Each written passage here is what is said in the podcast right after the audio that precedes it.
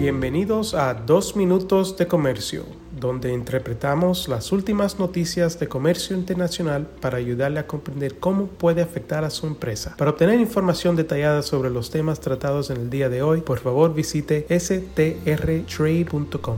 Soy Álvaro Ferreira, consultor independiente con Sandler, Travis Rosenberg y hoy es viernes 27 de octubre de 2023. China sigue con paso firme en su objetivo de fortalecer sus relaciones comerciales con Latinoamérica, mientras que Estados Unidos, a paso mucho más calmado, se sigue enfocando en la Asociación de las Américas para la Prosperidad Económica en vez de en tratados de libre comercio tradicionales. Ya hemos hablado anteriormente sobre el TLC entre Ecuador y China, que se firmó el pasado 11 de mayo y que está compuesto por 17 capítulos que cubren los aspectos más relevantes de las relaciones comerciales entre los dos países. Según información de las autoridades ecuatorianas, China se ha comprometido a otorgar trato arancelario preferencial al 90% de todos los códigos arancelarios del Ecuador, lo que representa el 99,6% del valor total de las importaciones de China procedentes de Ecuador.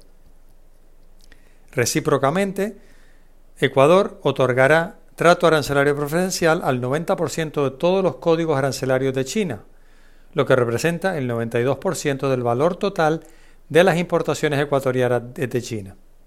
Ecuador pudo excluir el 10,02% de sus códigos arancelarios de cualquier trato arancelario preferencial.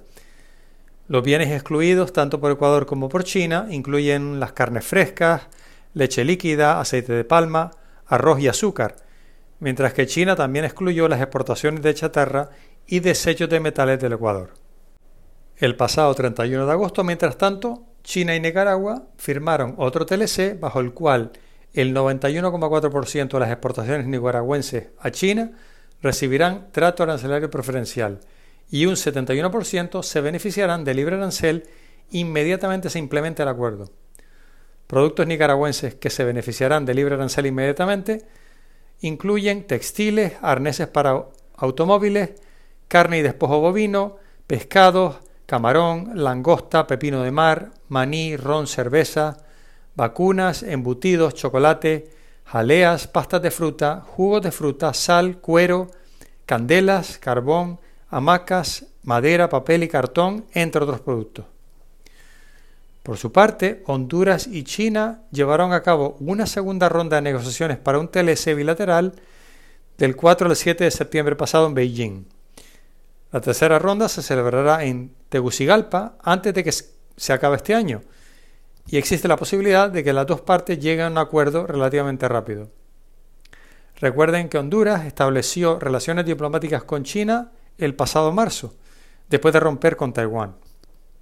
Además, China ha seguido negociando acuerdos de diversa índole con otros países latinoamericanos como Brasil, Argentina o Colombia.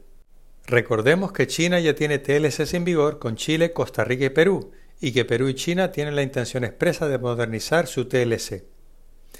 En vista de toda esta actividad, nos preguntamos si Estados Unidos se atreverá a reaccionar con alguna iniciativa más ambiciosa y expedita para la región.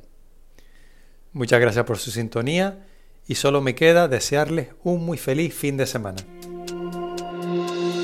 Con profesionales en nueve oficinas, Sandler Travis Rosenberg es la firma de abogados más grande del mundo dedicada a asuntos legales de comercio internacional, aduanas y exportación.